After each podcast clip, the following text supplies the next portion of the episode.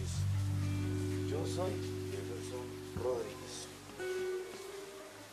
Hoy, hoy precisamente hoy domingo, eh, cae, se puede decir, un fuerte aguacero aquí en mi ciudad, Cali, Cali, Colombia.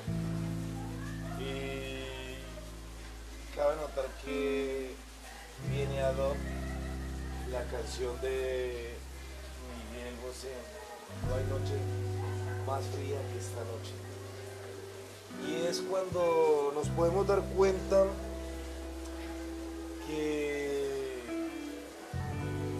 la llovizna es sinónimo de limpieza, de bendición, de llevarse todo lo malo porque rueda por las calles el agua y va justo a las cañerías que después desembocan caños o en los alibres de aguas negras, como se diría.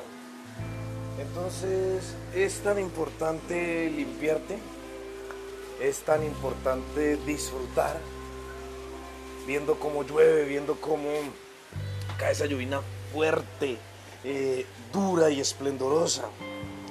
Y para mí es una bendición, yo digo que yo me siento totalmente bendecido y afortunado de poder ver llover.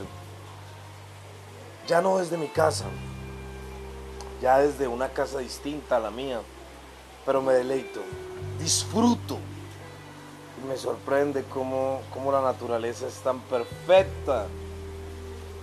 Nada está fuera del alcance de la naturaleza.